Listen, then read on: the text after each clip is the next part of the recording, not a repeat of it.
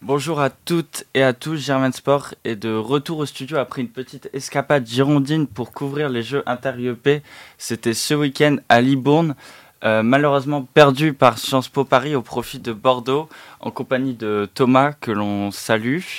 Aujourd'hui, je suis accompagné de Zoé, Alexandre et Hugo. Comment vous allez? Ça va très bien, pour moi, ça va très bien. Ça va très très très bien. très bien aussi, ma part, très heureuse d'avoir une invitée euh, pour l'émission. Et justement, aujourd'hui, nous sommes très heureux de te recevoir au studio de Radio Germaine. Euh, nous recevons la journaliste sportive spécialisée dans le rugby, aussi animatrice de télévision sur France, sur France TV, Cécile Gray. Bonjour. Bonjour. Merci beaucoup d'avoir accepté notre invitation malgré toutes tes sollicitations. C'est vraiment un privilège euh, de pouvoir discuter avec toi pour cette émission. Un jingle et on commence. Germaine Sport. Alors pour commencer, est-ce que tu peux te présenter brièvement euh, Est-ce que tu peux présenter ton parcours? Brièvement, je vais essayer d'être euh, concise. Ben, je m'appelle Cécile Gray, euh, j'ai 34 ans. je travaille à France Télévisions depuis 3 ans, après avoir été pendant 4 ans à Eurosport, où je couvrais la Pro D2. Et avant Eurosport, j'étais à l'équipe en presse écrite. je faisais partie du vivier de pigiste euh, et j'y ai passé quasiment euh, cinq ans. J'ai eu ma carte de presse en 2012, donc euh, c'est voilà ma dixième année. Je me sens si vieille et j'ai un parcours de une formation universitaire. J'ai pas fait d'école. Je, viens de la Sorbonne, du master de journalisme de la Sorbonne et en fait je suis même pas allée au bout de mes études puisque après à la fin de mon master 1 j'ai fait un stage de, de six mois à l'équipe et c'était l'année des Jeux de Londres. Et en fait, euh, à la fin, on m'a dit est-ce que tu veux rester pour euh, intégrer le vivier de pigistes et travailler avec nous? Donc en fait, j'ai commencé à travailler tout de suite. J'ai vachement de, chance à ce niveau-là. Ça vous fait un point commun avec Daniel Riolo, qui pareil n'a pas fini ses études. Ouais. Euh, et je dois reconnaître que j'ai appris 90% de mon métier en le pratiquant, plus qu'à l'école. Vous étiez au CELSA du coup à la Sorbonne. Ouais, j'étais dans ce master-là. Alors, on vous a découvert en tant que journaliste au bord des terrains de rugby. Alors, est-ce que vous pouvez un peu nous dire, le rugby, c'est une passion ou une obligation professionnelle? C'est une euh, tradition familiale que j'ai choisi d'aimer plus que de subir, puisque je suis dans une famille de, garçons en plus. Euh, j'ai euh, la famille de mon papa qui vient de Brive-la-Gaillarde, donc où le rugby a une place très importante. En plus, j'ai été jeune et je découvrais les matchs à la télé à l'époque où Brive était champion d'Europe, donc voilà, c'est une grande, grande époque du, euh, du, CAB. Euh, donc euh, voilà, c'est le, sport qu'on a toujours suivi traditionnellement. Moi, j'aimais tous les sports, bon, plus le rugby, mais j'aimais tous les sports quand j'étais quand j'étais petite et consommatrice. Mais quand je suis arrivée à l'équipe, on m'a demandé dès mon premier jour, on m'a dit il faut que tu intègres une rubrique. Donc, euh, il n'y avait pas la rubrique Omnisport encore, qui existe maintenant. Donc, euh, donc j'ai choisi le rugby sans trop réfléchir parce que je me sentais la moins pire euh, en termes de légitimité. je me disais ça, je, je, suis une fille dans un milieu de garçons, je débarque de nulle part, j'ai pas fait d'école, je viens de la fac. donc, on va aller au rugby parce que c'est là où je me sentirais le, le moins mal, on va dire. Donc euh, on t'a découvert sur euh, France Télé, mais est-ce que tu où est-ce que tu vois ton avenir? Comment est-ce que tu le vois? Est-ce qu'on peut t'imaginer ailleurs que sur le service public euh, ou même commentatrice? Ah, bah, je, je, pourrais être commentatrice sur le service euh, public, mais euh, bah, moi j'aime beaucoup le service public. J'y suis très attachée. Euh, j'aime le sport gratuit. j'aime le, le, ce qu'on fait, qui, qui, est cool. À France Télé, quand tu es journaliste sportif, tu as quand même accès relativement à ce qui se fait quasiment de mieux en termes d'événements. Tu as les jeux, tu as le tour, tu as Roland, tu as, le tournoi destination, tu as, 12 milliards de, de, de, trucs de cyclisme, tu as un peu de foot. Enfin voilà, donc on s'éclate. Et et moi, j'aime l'idée, encore une fois, d'avoir une mission de service public où les gens euh, ne payent rien et juste le week-end, ils allument leur télé après leur semaine euh, parfois difficile et, euh, et, on leur offre un produit de divertissement au vrai sens du terme, c'est-à-dire qui les sort de leur, de leur quotidien et qui leur permet juste de penser à autre chose. Et donc, honnêtement, j'aime bien l'idée d'être là. j'aimerais faire Paris 2024. et puis, j'aimerais laisser l'échelle après à l'avoir montée pour les autres filles qui arriveront parce que euh, parce qu'on n'est pas beaucoup et euh, qu'il y en a beaucoup qui sont partis de France Télévisions et j'aimerais être celle qui reste. Voilà. D'accord. Et du coup, commentatrice peut-être? Ouais, alors euh, bah, c'est un truc que j'aurais aimé faire à l'époque d'Eurosport parce que c'était plus confidentiel et pour euh, s'entraîner, ça aurait été idéal. Euh, là, se faire jeter dans le grand bain sur France Télévisions, ça risque d'être un peu. voilà. Ça, il faut, faudrait que je m'entraîne, mais c'est un truc que j'aimerais faire et sans aucune prétention. J'ai la chance d'avoir une voix plutôt grave, donc en plus, on va dire compatible avec le, le commentaire parce que quand tu as la voix trop haute, ça peut être vraiment désagréable et c'est malheureusement le, le, problème de pas mal de femmes. Donc, que ce soit dans le journalisme ou en politique. Ou en politique, ouais, ouais, la voix compte beaucoup. Donc, euh, donc ouais, j'aimerais bien, euh, j'aimerais bien me mettre en danger et commenter. Donc, euh, peut-être un jour. justement, tu parlais des, filles qui sont parties de France Télé et tu as abordé dans le documentaire Je ne suis pas une sable, je suis une journaliste de Marie Portolano ce que c'était d'être une femme dans le monde du journalisme sportif et tu t'es un peu hissée en combattante de ces inégalités, etc., sans, dans, un peu dans un refus de les subir. Et du coup, j'avais quelques questions là-dessus. Je voulais savoir, pour toi, quelle était l'importance de ce documentaire et de la prise de parole des femmes en général euh, dans le milieu euh, du sport? À, quel point est-ce que c'est nécessaire aujourd'hui? Ouais, ça a été un, ça a été un vrai euh, tsunami à la fois très cool et en même temps hyper anxiogène pour plein de raisons. On s'attendait pas à ce que ça prenne cette ampleur-là, en fait pour tout euh, vous avouer. Je pense que l'affaire Pierre Ménès a aussi euh, aidé à, la mettre en lumière. Euh, donc du coup, ça a été une période où on a été extrêmement sollicité, où on a été extrêmement questionné sur ces sujets-là, où au sein des rédactions, il y a eu peut-être quelques crispations de la part de mes confrères, parce qu'en en fait, voilà, il y a des gens qui sont tombés vraiment de leur chaise parce qu'ils découvraient ce qu'on ce qu'on vivait en fait euh, depuis le début. Et euh, la nécessité de ce documentaire elle se elle est assez simple. C'est que aujourd'hui euh, moi ma plus grande victoire c'est d'être identifiée au sein de ma rédaction par les autres femmes de ma génération et de celles qui arrivent. Comme voilà une quelqu'un à qui elles peuvent parler, euh, auprès de qui elles peuvent se réfugier et euh, auprès de qui elles peuvent trouver de l'aide. Donc rien que pour ça, je suis hyper contente et fière d'avoir participé à ce documentaire. Je sais que ça a été très compliqué à assumer après pour 12 milliards de raisons, mais euh, et ça a été parfois même violent. Mais franchement, je suis fière et, je me dis que si on le fait pas nous, enfin. il, faut, il fallait le faire en fait. Ça pouvait plus continuer comme ça. La société change, il fallait que les rédactions changent aussi. Et sur les changements, justement, euh, tu as été invité euh, de Philippe Vandel sur Europe 1 et euh, tu as dit, je cite, Je trouve que ce documentaire est d'utilité publique, qu'il y aura un avant et un après. Est-ce que tu commences à voir l'après ou pas encore? Non. Euh, enfin, oui et non. Oui, parce que euh, on va dire le, débat et le constat, il a été non seulement il a été posé, mais il a été reconnu aussi. Euh, donc ça, c'est cool. Après, ça va mettre du temps à changer. en plus, on traverse une vraie crise de l'emploi dans notre secteur. Donc embaucher, c'est de manière générale compliqué. Donc faire venir des femmes dans, nos, dans nos rédactions, ça, il y a aussi cette barrière-là, malheureusement plus logistique et plus RH, on va dire qui, qui nous bloque. Mais il y a un avant-après dans le sens où, en fait, euh, même parfois de façon excessive, on fait attention à ce qu'on dit devant moi, on fait attention à ce qu'on me dit et on fait attention à comment on me le dit. Et je crois que c'est un peu la même chose pour les autres femmes de, de ma rédac. Donc là-dessus, voilà. Après, sur la place qu'on va prendre dans ce milieu-là, il y a encore du boulot et ça prendra du temps et c'est normal. C'est pas grave que ce soit un an après pas encore réglé, quoi. Ok, donc euh, dernière question justement là-dessus. Euh, tu as une formation universitaire. Ouais. Et euh, du coup, nous aussi, on, bah, ici on est dans une radio universitaire. Est-ce que tu penses que l'université, la formation a un rôle à jouer pour les futurs commentateurs et commentatrices sportifs ou journalistes ou journalistes sportif et sportive. Je pense à la, à la discrimination sexiste, à l'autocensure des femmes parfois qui mm. peut empêcher l'arrivée dans ces milieux-là. Est-ce que tu penses qu'il y a un rôle de l'université pour commencer à pallier à un niveau avant l'embauche? Bien sûr, ouais, ouais, c'est euh, c'est une super question parce que euh, déjà, il y a l'autocensure, comme tu dis, ça c'est évident. Euh, nous, on a tendance à se dire c'est pas pour moi. Et puis, moi, ce qui me faisait peur avec le doc, c'est que les filles se disent non, mais c'est quoi ce milieu de malade mental, quoi? Enfin, en fait, je vais pas du tout y aller, je veux pas subir ce qu'elle vit c'est horrible, etc. Donc euh, bon, c'est sûr que euh, j'avais un petit peu peur de ça, mais je crois pas. Et surtout, moi, je me souviens à la fac, euh, j'étais plutôt bonne élève j'étais plutôt, je m'intéressais à tout. j'ai mis du temps à assumer de m'intéresser au sport, donc je faisais exprès de beaucoup faire de politique, de, m'intéresser à ces, questions-là. Et un jour, je me souviens, j'ai assumé un prof qui m'avait rendu une super copie, qui m'a dit c'est vachement bien et tout.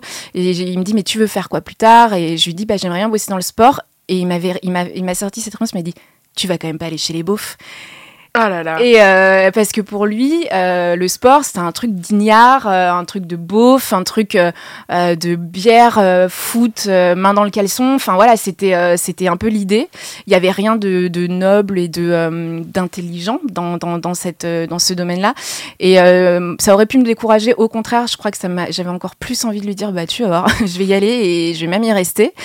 Et mais c'est vrai que ça peut être hyper décourageant. Et je pense en plus que on range les genres dans beaucoup de cases en dehors du boulot, dans, dans- dans notre quotidien. On doit répondre à une demande un petit peu codifiée euh, quand on est une femme et quand on est un homme aussi.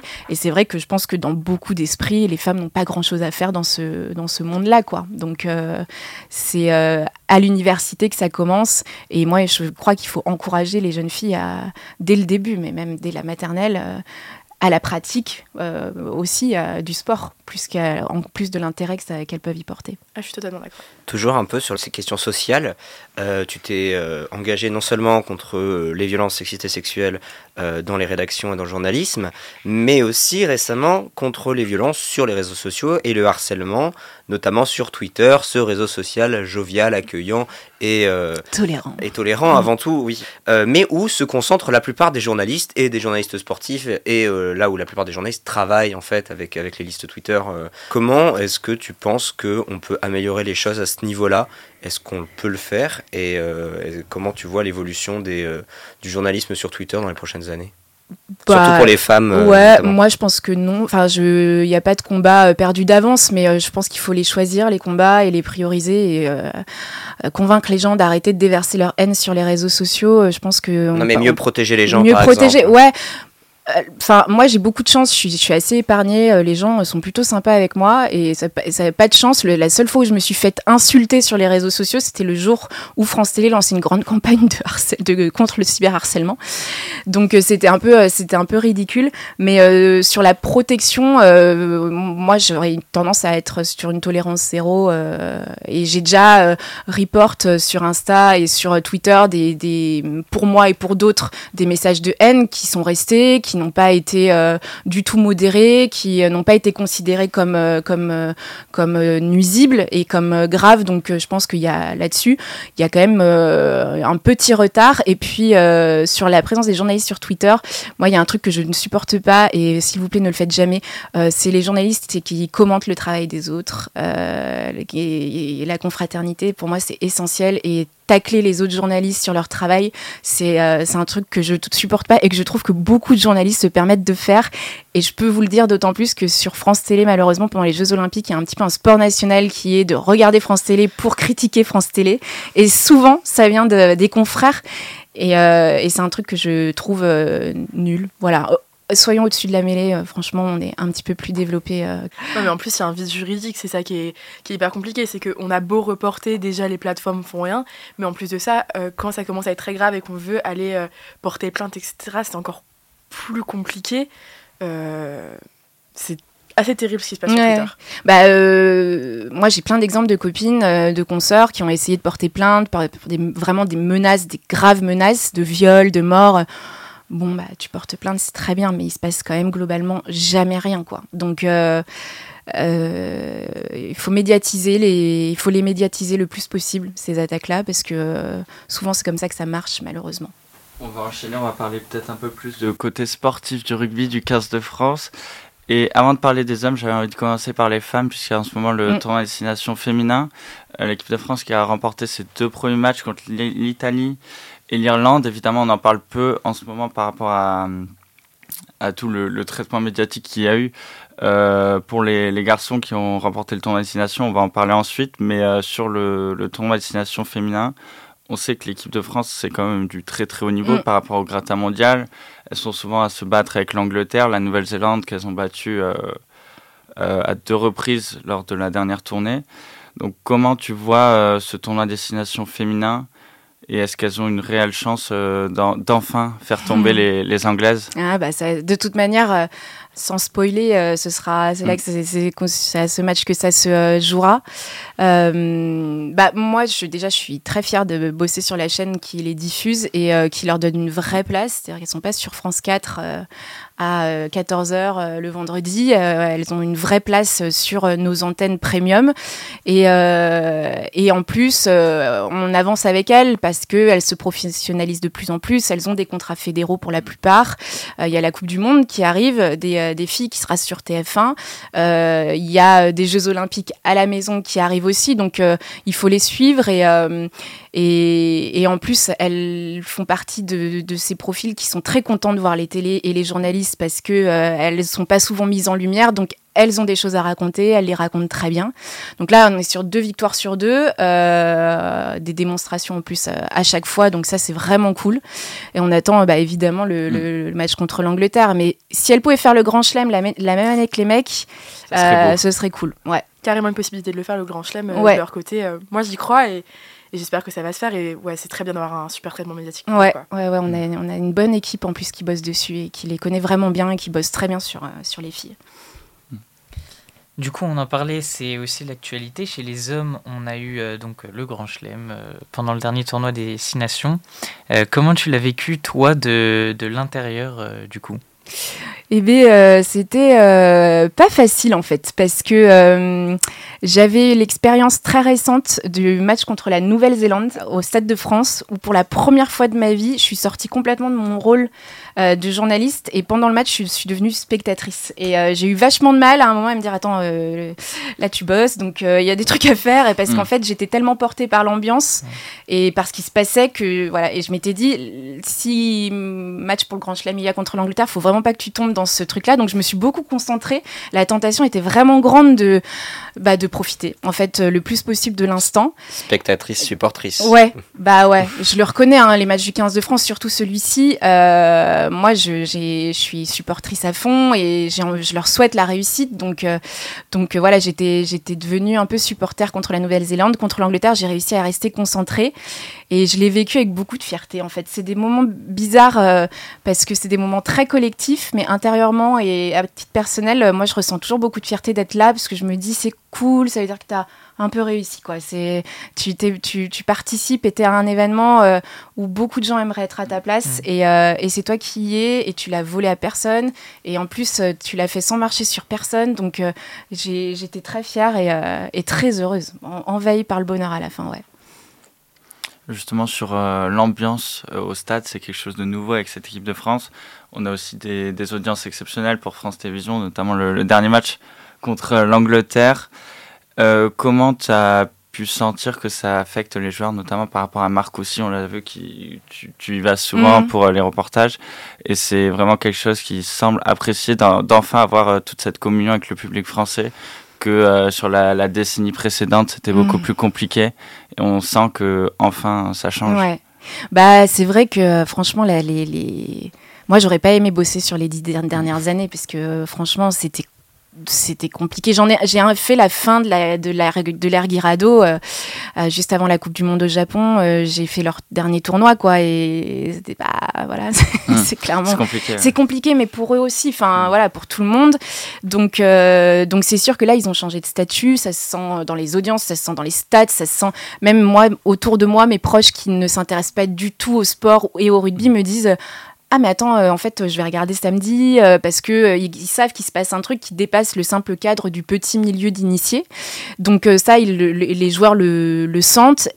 du coup, même Marc est quand même devenu une bulle assez imperméable, mm. euh, honnêtement. Euh, le Covid a eu bon dos pendant un petit moment de les, euh, de les, de les, comment dire, de les isoler un petit peu de la presse et des sollicitations. mais je, on sent que voilà, il y a une volonté quand même quand ils sont à Marcoussis d'être un petit peu entre eux et qu'on les embête pas trop. Donc ça se comprend et en même temps c'est moins facile de bosser aussi. Donc Ouais, c'est un peu mal. Malheureusement, euh, le, côté un peu euh, négatif de tous ces succès, c'est que euh, il faut les, les, mmh, les protéger, quoi. Ouais. Ouais, c'est ce que nous disait un peu Monsieur Hermel en expliquant que d'une certaine manière, la pratique du journalisme moderne avait un peu tué le off est-ce que c'est une analyse que tu partages Ouais, c'est vrai, il a, il a raison, même si le rugby euh, est encore loin du foot. Euh, sur les accès aux joueurs, moi je passe jamais par les attachés de presse, hmm. euh, des y a clubs. Enfin, il y a des agents, mais moi, si j'ai un truc à demander à un joueur, je l'appelle directement hmm. ou je lui envoie un texto directement. et les joueurs répondent en plus. Donc il y a ce côté, même s'ils te répondent non, ils, répondent. Donc, t'es pas, t'as pas, le off existe dans le rugby. maintenant, il est difficile à, sortir parce que le rugby a ce côté un peu village, chapelle, on est tous une famille. voilà, on, on, voilà, on, dit, on ne dit rien qu'il ne faut pas dire. il faut être solidaire. Et c'est pour ça que l'interview qu'on avait fait à Stade 2 de Bernard Laporte à l'époque de la crise de Covid avait été aussi mal vécu par, par la Fédé parce qu'on avait fait notre travail.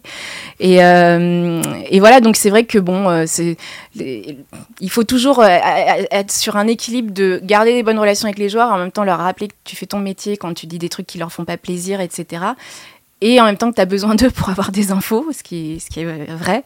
Mais euh, Fred Hermel, en plus, lui, il bosse sur euh, une radio qui fait beaucoup plus d'infos transfert, mm. ce que nous, à France Télé, on fait pas trop. Et ça, franchement, je, le, je, je, les envie pas du tout. Quoi. Je leur envie pas ce côté-là euh, du taf. aller appeler les agents, envoyer les textos pour avoir des, des bribes d'infos sur des contrats, c'est pas, pas très excitant. T'as le 06 d'Antoine Dupont, du coup Ouais. Je crois hier, euh, euh, avant-hier, on m'a dit, euh, j'ai répondu à une interview, on m'a dit c'est qui le mec, la personne la plus connue dans ton téléphone? Et j'ai dit depuis un mois, je crois que c'est Antoine Dupont. avant, je t'aurais répondu autre chose, mais là, c'est ouais, c'est Antoine. Ouais. Avec, avec, qui, en plus, je m'entends très bien. Mm. Ouais. Alexandre est super jaloux.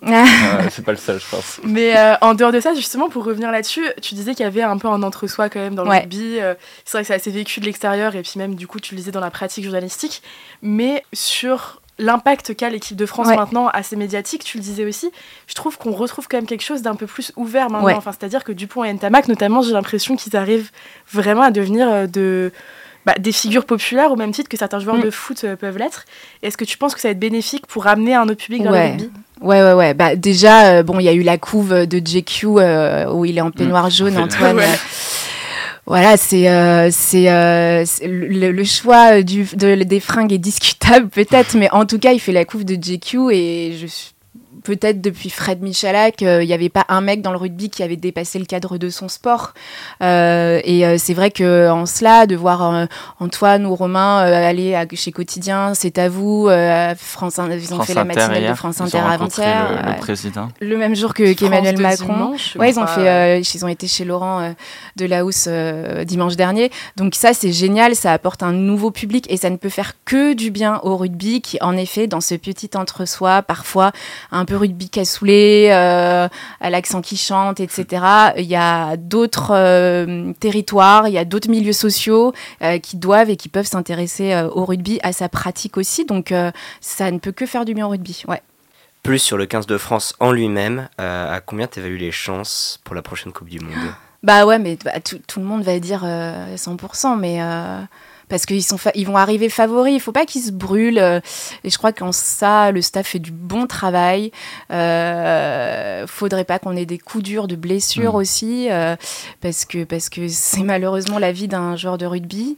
Mais euh, à la maison, il y aura une pression supplémentaire que tape même pas tellement pendant le tournoi sur une Coupe du Monde. Ils vont être mm. tellement attendus un an après leur grand chelem un an après, euh, après avoir conquis d'autres cœurs et d'autres publics, euh, ils vont euh, être très très attendus. Donc j'espère que j'espère qu'ils vont le faire. En tout cas, je leur souhaite, même si ce sera sur TF1 quoi. Hmm.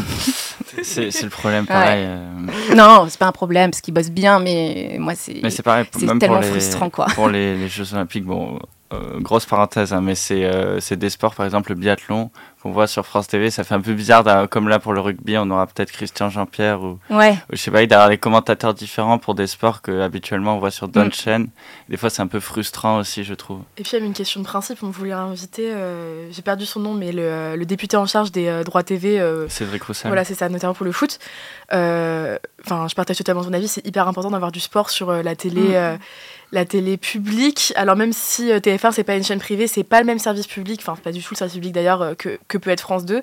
Et je trouve que c'est hyper, euh, enfin France 2, mm. France Télévisions, c'est hyper important d'en garder sur le service public. Quoi. Ouais et, et puis surtout aujourd'hui, enfin j'espère que le rugby le fera pas, mais il y a un cynisme un peu dans l'attribution des droits télé, moi qui me pose vachement problème et, et on oublie que le consommateur en fait il est pas riche quoi, donc de devoir s'abonner à Eurosport Bean, Canal, Amazon, euh, bientôt peut-être Netflix, enfin tu vois, euh, Disney plus pour avoir l'intégralité d'une ligue ou d'un championnat, moi, ça me pose un vrai problème moral, en fait. Et, et surtout à l'époque à laquelle on vit, où le portefeuille des gens est, est quand même bien abîmé par d'autres besoins nécessaires, j'aimerais que le sport et le divertissement restent accessibles à tous parce qu'ils sont essentiels et capitaux dans le bien-être moral des, des gens. On sait à quel point la, la, disparition de la Formule 1, par exemple, du service public, a fait perdre euh, toute une ah, génération euh, de, de, de, jeunes qui reviennent aujourd'hui. Mais c'est vrai qu'il y a, il y a un mm. trou générationnel sur la F1 de fait que c'est parti du service public. Grâce à Netflix, mais pareil, je veux dire, euh, Canal,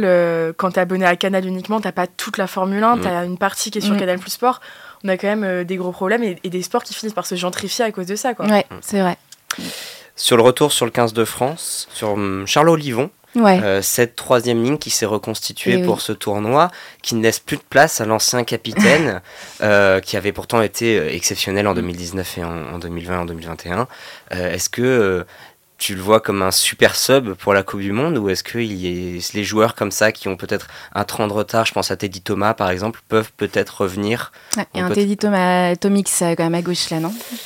J'ai vu que tu secouais la tête à Victor quand il a, il a estimé que. Thomas, je pense Alors, qu'en équipe de France, il a eu quand même quelques difficultés, notamment moi, moi, moi, je l'aime beaucoup, beaucoup, beaucoup. Je, je, plus favorable. Je pense 11, en plus, si on a un supporter du RCT, je pense qu'au poste de 11, ah oui, oui, d'accord. Euh, non, mais d'accord. non, mais d'accord. Mais ça, c'est ça, c'est euh, mes problèmes personnels. Euh, d'accord, je, je, vis comme je peux. pas facile toujours. Euh, mais du coup, Olivon, voilà. Ouais, Charles Olivon. bah non, mais alors, c'est terrible pour. Et je pense, et je, je le sais, je pense qu'il le vit. Enfin, c'est très difficile à vivre pour lui. Franchement, c'est, t'imagines déjà il revenait de très loin et là il, manque un moment euh, historique parce qu'on cette année-là, cette génération-là, on va en parler pendant des années et des années et on sera ces vieilles personnes qui diront à nos enfants mais moi je regardais le rugby quand Antoine Dupont a fait le Grand Chelem euh, et surtout je vois alors il y a plusieurs écoles. Moi, je vois difficilement comment tu peux enlever le capitaine à Antoine après hmm. avoir battu les Blacks et fait le Grand Chelem, après avoir été euh, le meilleur joueur du monde. Les performances avec Toulouse, même. Et... Si Antoine Dupont reste sur le terrain, Grégory Aldrit reste sur le terrain, ça semble tout à fait logique. Après, il peut y avoir des absences. Non, mais c'est voilà, le rugby euh, est un sport de contact avec des nombreuses blessures dans les carrières. Euh, Charles va partir au Japon cet été, c'est sûr. Il va faire la hmm. tournée d'été parce que je pense que les Toulousains, par exemple, la feront pas. Il sera même capitaine. Il sera sur cette, certainement capitaine. Mais euh, en effet, aujourd'hui, qui de, de euh, Gelon, Aldrit ou Cross tu sors, euh, de mon point de vue, aucun. Et même sur le banc, Cretin est irréprochable. Flamand et, euh, et également. Donc je, c'est, ça, ouais, c'est des problèmes de riches, mais mm. c'est, c'est dur et c'est dur pour lui. Mais euh, une carrière, c'est long et, euh, et, il peut se passer plein de choses. Et bien justement, on parlait de Toulouse, on va peut-être faire la transition entre l'équipe nationale et les clubs, mais euh, avec un problème que l'on connaît et que Toulouse a connu ah, pendant, voilà, pendant cette période de matchs internationaux. On a des clubs qui fournissent plus l'équipe de France que d'autres. Toulouse est un gros fournisseur de joueurs et les clubs en pâtissent durant la saison. Ça fait des années qu'il y a des conflits entre la Ligue et la Fédération à ce sujet-là. Qu'est-ce que tu en penses, toi, de la situation actuelle? Est-ce que ça s'est arrangé? Oui, honnêtement, ça va déjà un petit peu mieux. Euh, et puis, ça n'a pas empêché Toulouse d'être champion de France euh, à de très très très très très nombreuses reprises. Et puis, vu ce qu'apportent les internationaux à Toulouse euh, en termes évidemment sportif, mais euh, soyons euh, réalistes, 5 euh, minutes en, termes d'image, de billetterie, mm. parce qu'aujourd'hui, dans le Ernest Vallon, je pense que la moitié, voire peut-être la totalité du stade vient voir jouer Antoine Dupont, faut, faut, le dire. donc, et je pense qu'à à, l'extérieur aussi, on, on, se déplace pour voir Toulouse. Donc euh, en termes de, pertes et de bénéfices, je pense que Toulouse s'y retrouve. Euh, bon là, ils ont perdu euh, à Castres, un peu bêtement d'ailleurs, je trouve. Mais mais mais je, pense qu'ils seront dans les six. Et bon, je pense que cette année, ça se jouera. moi, je mets une petite pièce sur Toulon d'ailleurs parce que je pense qu'ils vont monter en puissance. attention, euh, j'ai eu un petit peu peur quand j'ai vu Serein par terre, euh, mais en fait c'est rien, c'est qu'une béquille. Euh, mais franchement, je vois bien un petit Toulouse-Toulon en finale cette année. Ah bah, C'était une question pour plus tard. Est-ce que tu vois une remontada du, au classement? Ouais. Ah bah. Ouais, ouais, ouais. Je trouve que euh, en termes de, de, de montée euh, en puissance, Bordeaux, euh, Toulouse, euh, Toulon et euh, les Rochelais, il faudrait qu'ils qu'ils- qu'ils se bougent un petit peu plus encore, mais euh, voilà. Mais Montpellier, euh, c'est pas mal aussi. ouais, et Montpellier, pardon, exact. Et Montpellier, euh, improbable d'ailleurs après l'année qu'ils font l'année dernière. euh, Tant mieux, ils ont Mhm. appris de, leur- de leurs erreurs avec quand même euh, Philippe Saint-André, quoi. Ouais, c'est vrai. Oh, on voit qu'il peut gagner. hein, voilà, ça, qui est très sympa. hein. D'ailleurs, je n'ai rien contre lui, mais bon. Non, mais quand même le pauvre, il, voilà, il a eu une image de le- loser magnifique avec les Bleus quand Le même. quart de finale Mm. contre la Nouvelle-Zélande. Mm, mm, Bon, euh, Hugo Euh, oui, donc Brive, ville dont euh, tu es originaire.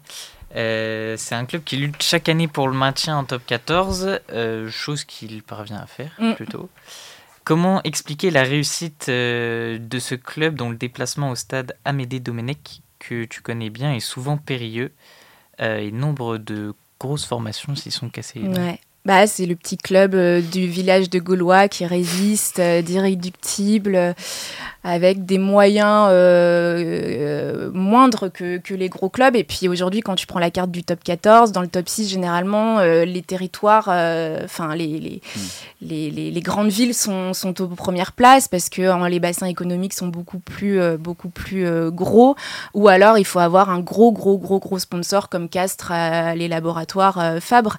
Mais, euh, mais Brive, voilà, il y a ce côté, euh, le petit euh, qui résiste, qui vend chèrement sa peau à la maison, euh, avec un public, euh, enfin, moi que j'aime beaucoup, mais euh, je peux comprendre qu'il soit déstabilisant pour les gens qui y viennent, parce que c'est quand même le chauvinisme poussé à l'extrême.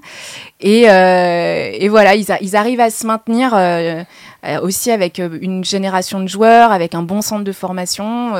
ils arrivent à garder des joueurs aussi, donc ça, c'est, je trouve qu'ils ont, ils ont plutôt des, des bonnes, une bonne politique.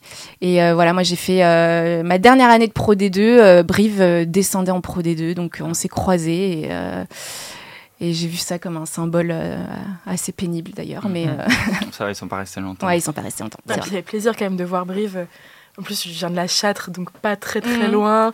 D'avoir euh, des, des clubs comme ça qui sont un peu historiques et qui ont vraiment cette image de rester parce que enfin le sport, faut pas oublier que ça reste quand même des émotions et ça reste, euh, comme tu disais, hyper cool de voir euh, des, des petits clubs réussir. Ouais, Et c'est bien de voir que le rugby ne tombe pas encore dans Ouais. les défauts du foot, d'avoir uniquement des grosses grosses villes. Ouais, c'est vrai et, et surtout que on a vu, je pense notamment à, à Dax, euh, Lourdes, euh, voilà, euh, tous ces, clubs un peu historiques qui, une fois qu'ils sont descendus en Pro D2 puis après en fédéral, enfin généralement c'est trop dur de, de revenir, donc de se maintenir en top 14 c'est vital en fait, ça, dépasse le simple, la simple relégation d'orgueil où tu te dis bon bah voilà on n'a pas le niveau, c'est que descendre c'est quand même économiquement très dangereux, donc c'est courageux de réussir à se maintenir. Donc pour le moment, sur la fin de- du classement, tu vois Perpignan et Biarritz descendre cette année, ou tu vois le Stade français continuer. euh, Ah. même, euh, Non, ils vont se maintenir Ah, les c'est stades français.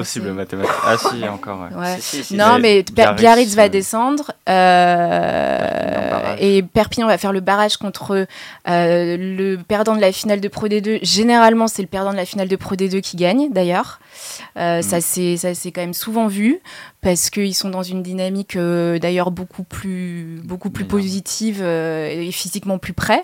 Donc, euh, ça va être chaud. Bon, Perpignan, ils ont l'habitude de jouer, euh, de jouer ces matchs-là, mais Biarritz va descendre et peut-être que Biarritz de- va se remettre en question. Hier soir, euh, Serge. Blanco hein, a été exclu de l'association euh, du Biarritz Olympique.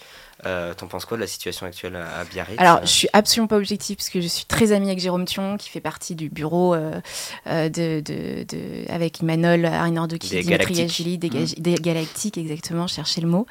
Euh, je pense que euh, on peut euh, moderniser un club, euh, l'emmener vers un autre euh, monde et euh, vers euh, autre chose dans une autre époque, tout en gardant un certain nombre de valeurs et surtout en respectant l'histoire de ce club-là. Sans le faire jouer à Lille. Et sans le faire jouer à Lille, ce qui est une hérésie euh, monumentale, un manque de respect pour beaucoup de gens Mm. et, euh, et pour l'histoire du, du- du club, tout simplement. Je pense que tu peux respecter la l'histoire d'un club tout en voulant lui, lui apporter autre chose. Ouais, mais malgré tout, euh, le projet de fusion avec l'aviron bayonnais, a posteriori, est-ce que ça aurait pas été une bonne idée? Bah, c'est l'éternel débat. Euh, en fait, tant que l'un tant que les deux n'en ont pas besoin, euh, ça se fera jamais, ça se discutera jamais. Aujourd'hui, Bayonne, je pense qu'ils estiment qu'ils sont très sains, qu'ils n'ont pas besoin de, Biarritz, au contraire. Euh, mais ouais, d'avoir un gros club. euh, après, voilà, tout, on a eu les deux clubs, on a eu le Racing et Stade Français. tous les deux ans, on t'explique que, que Dax et Mont-de-Marsan devraient fusionner. Enfin, voilà, que Aurillac devrait être aspiré par Brive euh, ou Clermont. Enfin, c'est euh, ça s'entend, mais euh, pour par rapport à ce qu'on se disait avec Zoé tout à l'heure sur les petits clubs aussi, euh, je pense que ils apportent énormément au championnat et même en termes de temps de jeu à, à des jeunes joueurs qui en ont besoin avant de, de, s'en- de s'envoler. Donc, il faut préserver cette existence, cette existence là. Et moi, je suis ni bayonnaise ni biarrotte, mais j'aime que ces deux clubs existent et se détestent. Mm. Ah, c'est ça aussi, c'est les, les Ouais. petits clubs, c'est toute l'identité. et même les le- rivalités. le. Stade français Racing, c'est difficile de- d'imaginer deux clubs fusionnés. Mm. Pas se priver de bons derby. Ouais, quand même. Voilà. c'est clair. En parlant de clubs qui ont fusionné, Ben, Bordeaux-Bègle, moi Oui. je suis de Bordeaux justement. Euh, J'ai d'ailleurs emmené la semaine dernière Alexandre et Hugo dans le COP des supporters de l'UBB à Jambouin euh, pour la victoire contre le Stade français. On en avait besoin euh, puisque l'équipe est à la peine ces dernières semaines. On a aussi euh, les doublons nous ont fait mal avec l'absence de nos deux meilleurs joueurs cette saison, Lucu et Woki. On Qui font d'ailleurs du bien. Le on, retour, bah, on a d'ailleurs vu le retour contre le Stade français. Les deux marquent 21 Ouais. points, vraiment il a éclaté son essai juste devant nous. Ah. Juste devant ouais. nous. Euh, et aussi, le club est toujours handicapé par de nombreuses absences. Jalibert, évidemment, mais même euh, Petit, Seteni qui revient, Buros, toujours Mm, à, mm, à mm. l'arrière. Et euh, même, on avait une hécatombe au poste de deuxième ligne, si bien que Woki, qui joue d'habitude en troisième ligne, et euh, Picamol joué numéro, en deuxième ligne. Euh, ces deux derniers matchs, euh, ce week-end c'était plus compliqué. On a un triptyque face à La Rochelle avec la Coupe d'Europe. Mm. Euh, une défaite malheureusement à domicile avec une pénalité d'un on perd d'un point avec une pénalité à la 80e. Euh, bon, la qualification, Ça devrait bah, dur. ça, pourrait être pire. Là, on, on reste Ce qui est bien, c'est qu'on reste toujours deuxième, alors qu'on on avait cinq défaites de suite. Donc, bon, je pense Et ton, et ton entraîneur euh, met des, continue de mettre des claques à tous les entraîneurs adverses. euh, c'est le problème. Après, ça reste quand même un des meilleurs entraîneurs du top 14. Absolument, et une sacrée personnalité Mais dont le rugby a besoin. bon, la qualification, même on avait d'ailleurs parlé de lui un peu pour le 15 de France. Je pense que maintenant, euh, de toute façon, France- euh, Fabien Galtier a été prolongé jusqu'en 2027, mais euh, pour l'UBB, je pense que ça devrait le faire pour la qualification. Après, Ouais. c'est dommage, là, il reste 4 journées. Pour le- les deux places qualificatives directement, ça va être peut-être un peu compliqué vu qu'on a un gros déplacement, notamment dans deux semaines, du coup, à- après la Coupe d'Europe à Montpellier. Mm. Donc ça va être un, un très beau match. Et pour la Coupe d'Europe, euh, je ne sais pas si vous allez. C'est un match qui va être diffusé sur France TV, mais on aura donc euh, La Rochelle euh, les deux prochaines se- semaines. Ouais, moi, nous, alors, euh, pas cette semaine. Cette semaine, on fait Toulouse et Clermont. Et la semaine prochaine, je, fais, Ah. je serai à La Rochelle. Pour La Rochelle-Bordeaux. Mm. Dans, ce, dans ce stade où j'adore aller. Toujours plein aussi. Ouais. Mais aussi à Bordeaux-Bègles, on a le me- meilleur public d'Europe. Ouais, et depuis- d'ailleurs, pour- c'est vraiment pas pour te faire plaisir, mais Chavon-Delmas, c'est un de mes stades préférés. Ah ouais, moi aussi. ça c'est le seul d'ailleurs. Non, mais on a deux Bordelais là qui, Ah. euh, qui profitent du rugby pour oublier le foot. Ah ouais, bah oui, je comprends, je comprends. Euh, la Coupe d'Europe qui fait son retour ce Oui. week-end. Euh, donc il y a eu un début de compétition qui était évidemment perturbé par le Covid euh, avec une nouvelle formule et euh, des matchs avec des éliminations qui sont de retour Mm. avec euh, des huitièmes de finale en aller-retour. Ouais. Donc euh, on a de très beaux matchs en perspective, notamment euh, les doubles confrontations franco-françaises du Racing 92 et du Stade français et de La Rochelle et Bordeaux-Bègles. Euh, donc euh, tenant du titre, les Toulousains semblent encore favoris à leur propre succession et euh, ils affronteront les Irlandais euh, De l'Ulster. Euh, et Leicester, euh, ce sont les, les- les grosses formations. Avec le Leinster, aussi, Ouais. je pense. Euh, et du coup, euh, notre question par rapport à ça, c'était euh, quel était euh, ton programme pour euh, les prochaines semaines? Euh, Quel match tu vas suivre et comment euh, tu vois cette compétition avec euh, Toulouse en favori qui Mhm. récupère tous ses cadres? Alors, ce week-end, je fais Toulouse-Ulster et Clermont-Leicester. Euh, Non, je dis une bêtise. Je crois qu'il joue un. Euh, Clermont, il joue contre Clairement Leicester. Leic- Leicester. Leicester, Ouais, c'est voilà. J'ai eu peur de me tromper.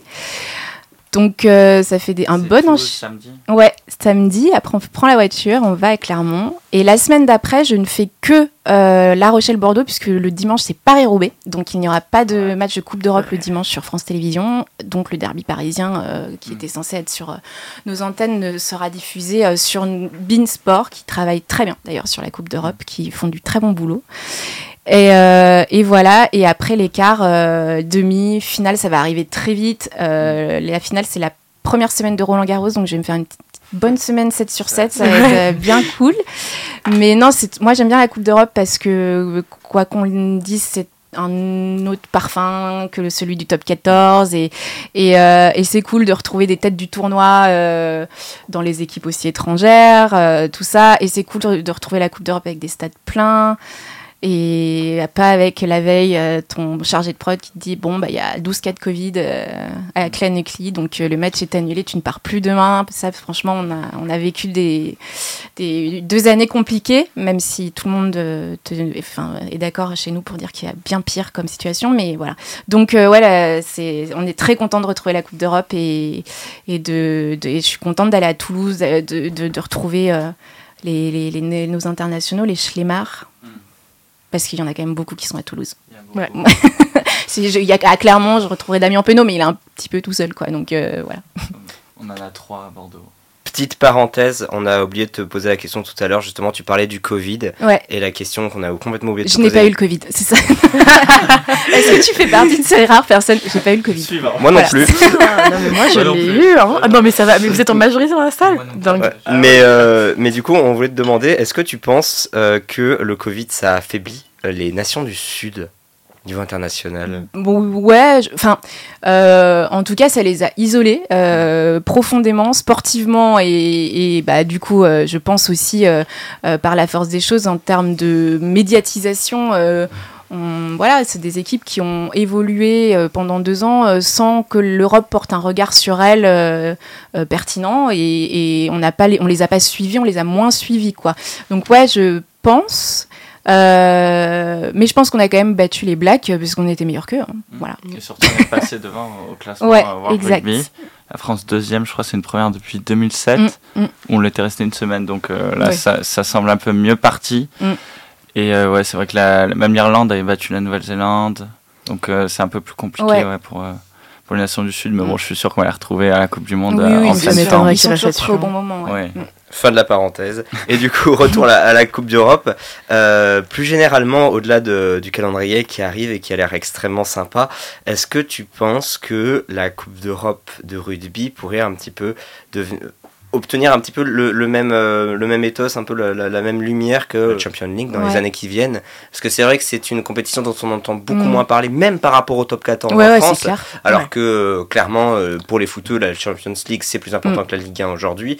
Même euh, la petite Coupe d'Europe entre guillemets Mm. souffre aussi d'un gros gros déficit, Ouais, ouais. non seulement euh, de réputation mais aussi de visibilité et je pense pour les médias aussi. Ouais. Est-ce que tu vois un futur un peu plus euh, Bah, le truc, c'est que, euh, à part les gros joueurs des gros clubs, euh, j'allais citer les Saracens, euh, mais euh, en ce moment, ils sont moins présents, Mm. mais euh, voilà, bah, le Munster, euh, le, le Leinster, Leinster, aussi. Ouais, le Northampton, des- les, les gros clubs, Exeter ou Bristol, t'as as, un ou deux mecs que tu connais parce que t'as regardé le tournoi destination, mais si tu t'intéresses pas vraiment, et puis surtout, euh, par exemple, moi, mon copain euh, suit le championnat de foot anglais plus que la Ligue 1, donc euh, et il la suit très facilement puisque c'est diffusé. euh, Canal les a l'a, l'a- Ouais. l'a récupéré, ouais.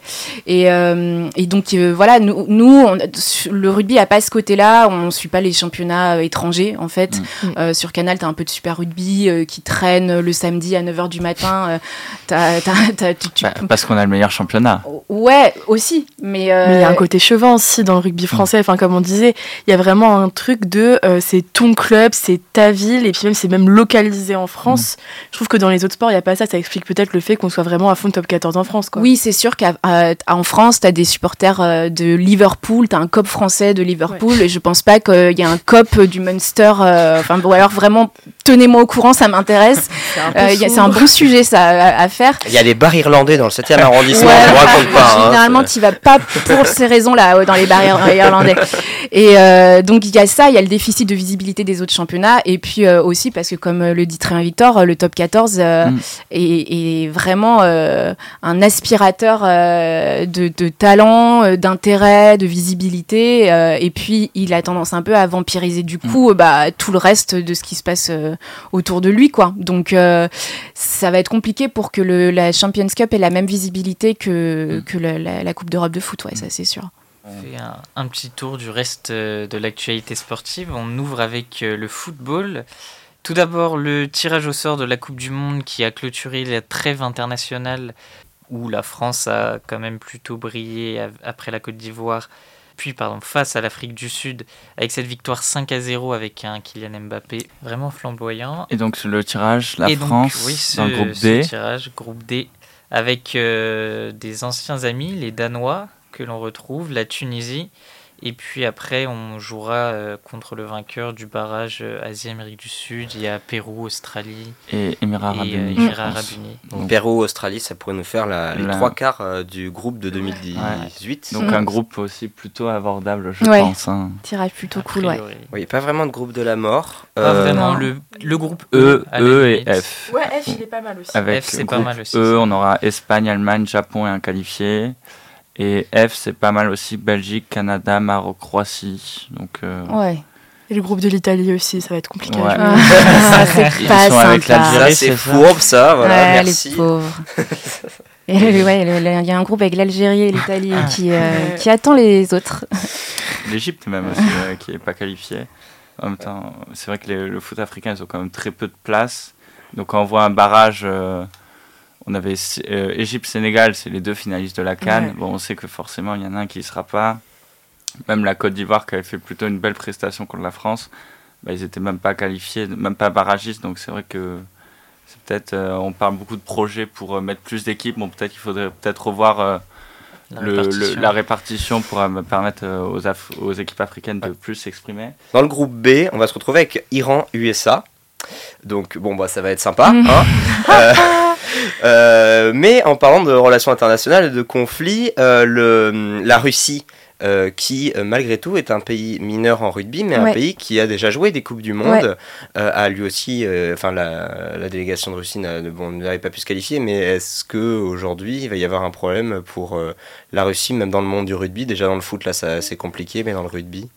Bah, euh, en, plus, il y a beaucoup de Géorgiens dans, les, mmh, dans, le, dans, le, dans le championnat mmh. et il y a la Géorgie qui, va, qui dispute les compétitions internationales. Je sais pas si je sais pas si l'Ukraine est dans le tableau B, euh, non, de, du rugby. Ça, Ouais, après, euh, c'est un vaste débat. Hein. Est-ce qu'on doit sanctionner les, les, les sportifs russes? C'est une vraie question à laquelle je n'ai pas de réponse.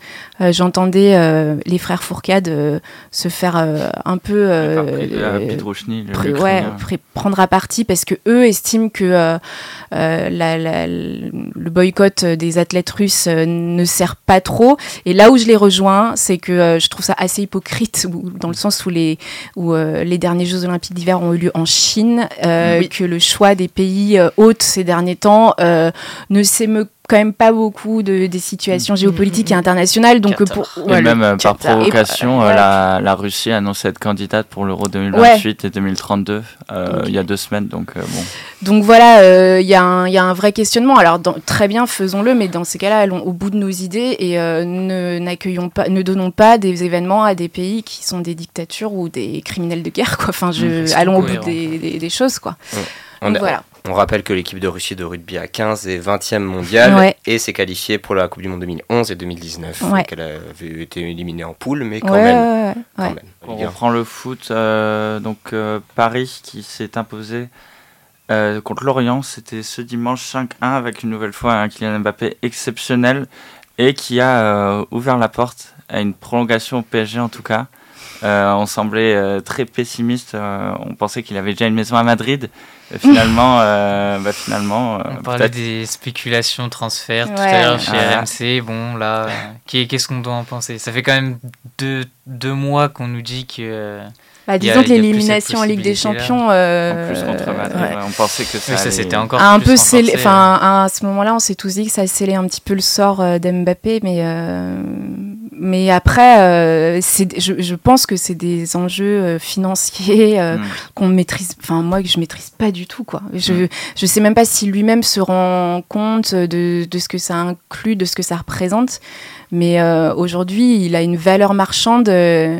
qui est hors norme et Mm. donc fatalement qui, qui n'a pas trop de sens. Et est-ce que lui cherche pas à donner du sens à cette, cette valeur marchande en allant chercher un projet intéressant, sportif? Je, je, je sais pas, parce que je pense que c'est quelqu'un d'assez intelligent, euh, de ce que j'ai cru comprendre par rapport à mes confrères qui le suivent. C'est plutôt euh, voilà, une bonne personne. Et, euh, et en plus, moi, j'adore le fait qu'il refuse de faire de la pub pour les paris sportifs parce que je suis contre le pari sportif. C'est un autre sujet, mais pour moi, ça ne devrait Non, pas exister. Voilà, c'est un jeu d'argent qui, euh, qui ne profite souvent à personne d'autre qu'aux plus riches et euh, qui appauvrit les plus pauvres. Donc, je, pour moi, ça ne devrait pas exister. Les gros Les- sur les jeunes aussi. Ouais, ou dégâts sur les jeunes.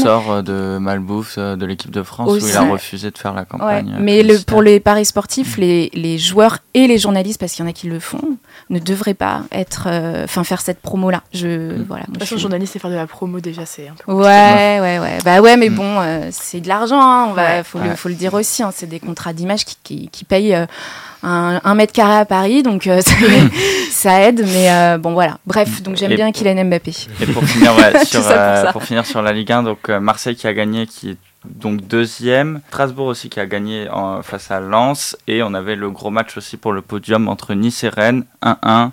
Donc euh, Rennes toujours sur le podium et en bas de classement. Bordeaux, Bordeaux qui n'a pas perdu mais qui a, qui a réalisé le premier clean sheet de la On saison. prend ici, on prend tout. On prend 0-0. Alors donc, après, euh, euh, oui, enfin, un point, ça, ça nous avance pas grand chose, mais euh, Ah, J'aime Mais- bien quand on dit nous. Tu sais, comme si on jouait, tu sais, genre, euh, On ça a- nous avance pas trop, ça. en tout cas, ouais, c'est vrai que la, la fin de saison va être encore longue. hein. Mais l'avantage, c'est que ce week-end, les autres clubs qui luttent pour le maintien n'ont pas trop pris de points à part 3. Donc il reste encore une possibilité, bien qu'elle soit. euh, Et Toulouse va monter en Ligue 1, du Toulouse, coup. ouais, Ouais. supporter toulousain aussi. Ah ouais Mm. T'es bordelais, supporter Ah, toulousain je suis né à Toulouse, j'habite à Bordeaux en fait. Ah La dualité ouais. d'un homme.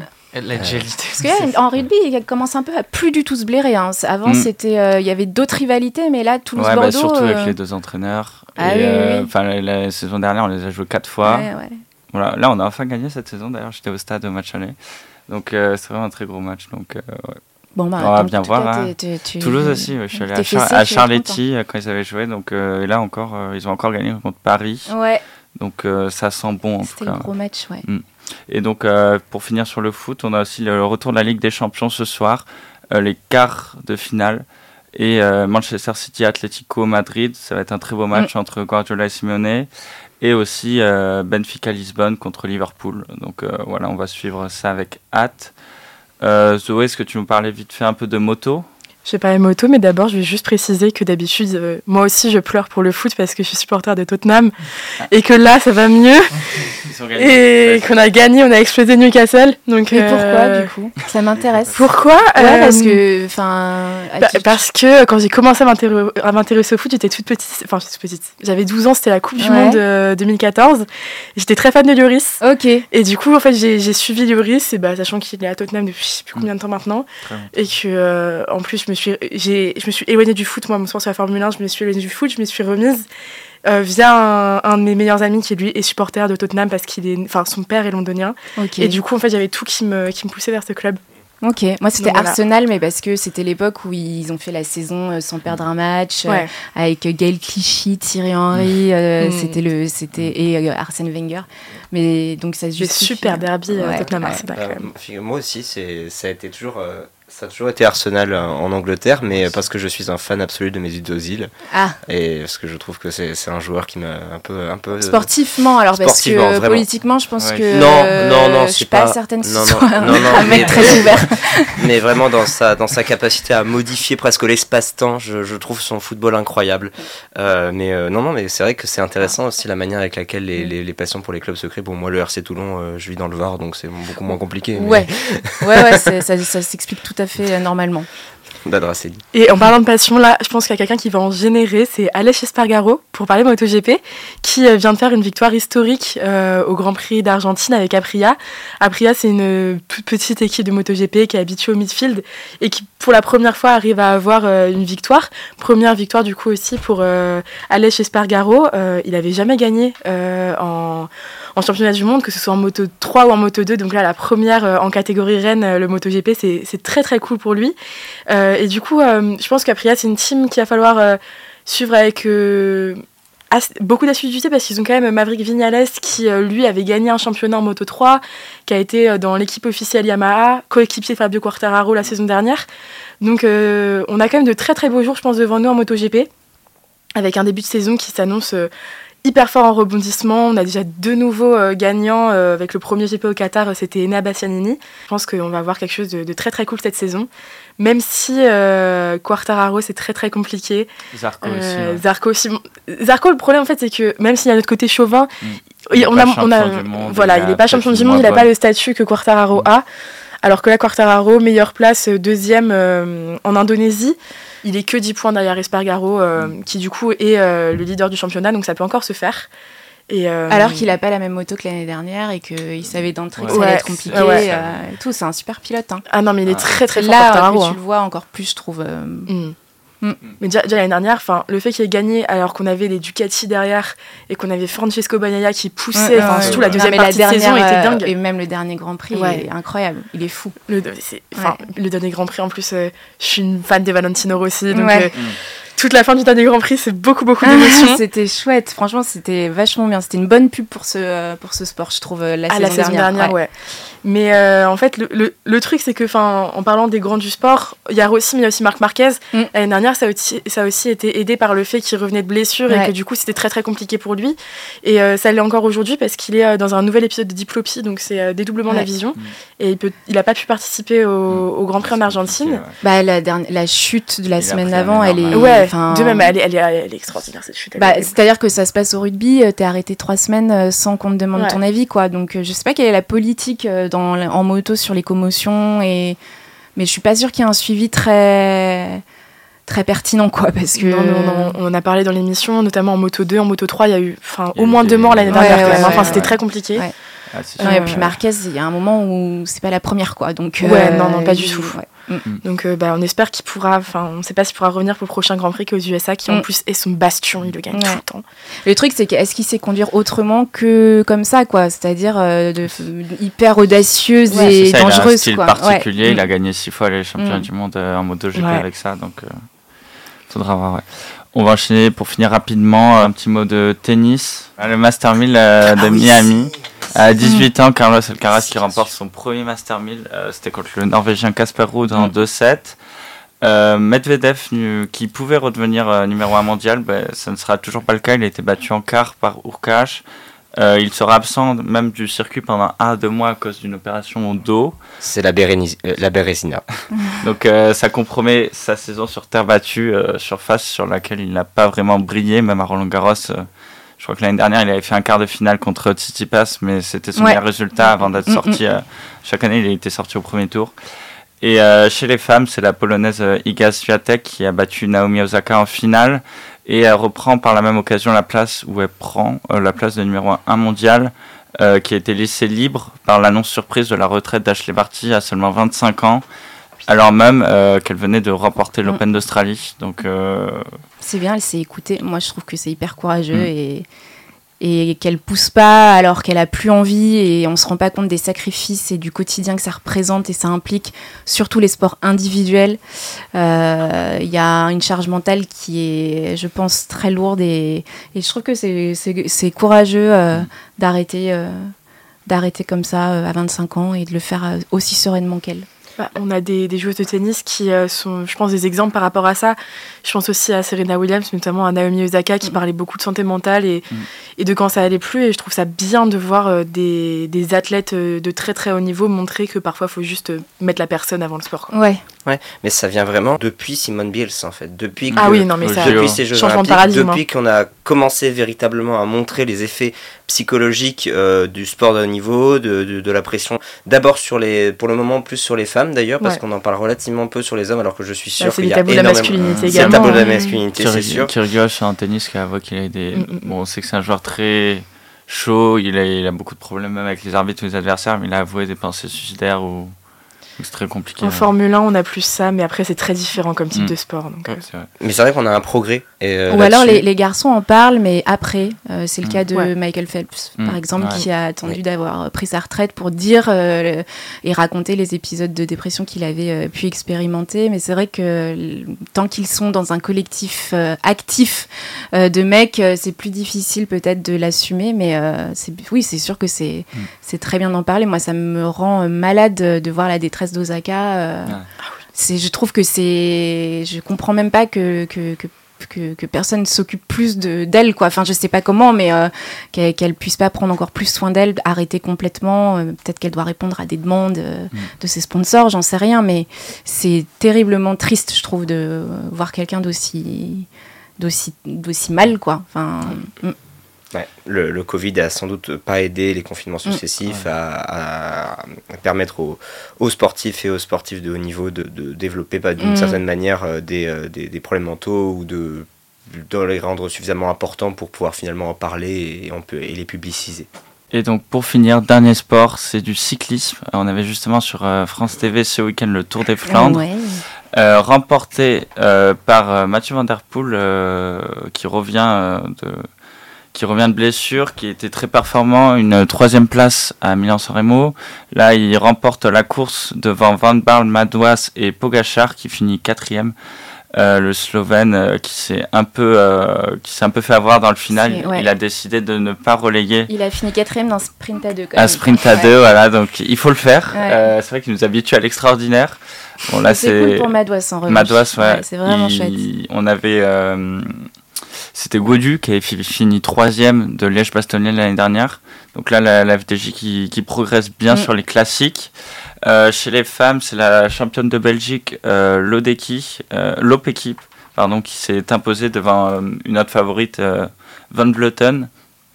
Donc une Belge qui gagne devant une Hollandaise, c'est souvent ça. Ouais, dans le cyclisme, cyclisme féminin. Mm. Et c'est Chantal Black, une autre, une haute néerlandaise qui est troisième. Et donc la semaine prochaine, on aura encore du cyclisme, euh, l'Amstel Gold Race, et puis, euh, comme tu l'as dit avant, dans deux semaines, on a Paris-Roubaix.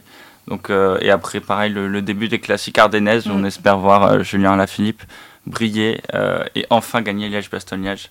notamment la course qui rêve de gagner après deux fois où il est mm. passé très proche. D'ailleurs, juste petite info, euh, Netflix euh, sera sur, sur le, Tour, de France, effectivement, cette saison. France Télé leur ouvre euh, ouais, dans tout, son dispositif. 8 équipes, dont les équipes françaises de la FDJ.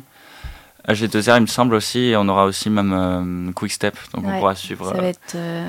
à la Philippe. Mm. Bon, bah, merci beaucoup en tout cas bah, pour cette émission. Merci à vous, c'était cool. Vraiment un plaisir, un super moment. Et on te souhaite tout le meilleur pour la suite et pour les clubs français notamment et le rugby français. Oh, ils ont pas besoin coupe de, du monde. de moi, je pense. Mais... Merci beaucoup à tous. Merci, Merci. à bientôt. Radio. Radio. Radio. Radio Germaine.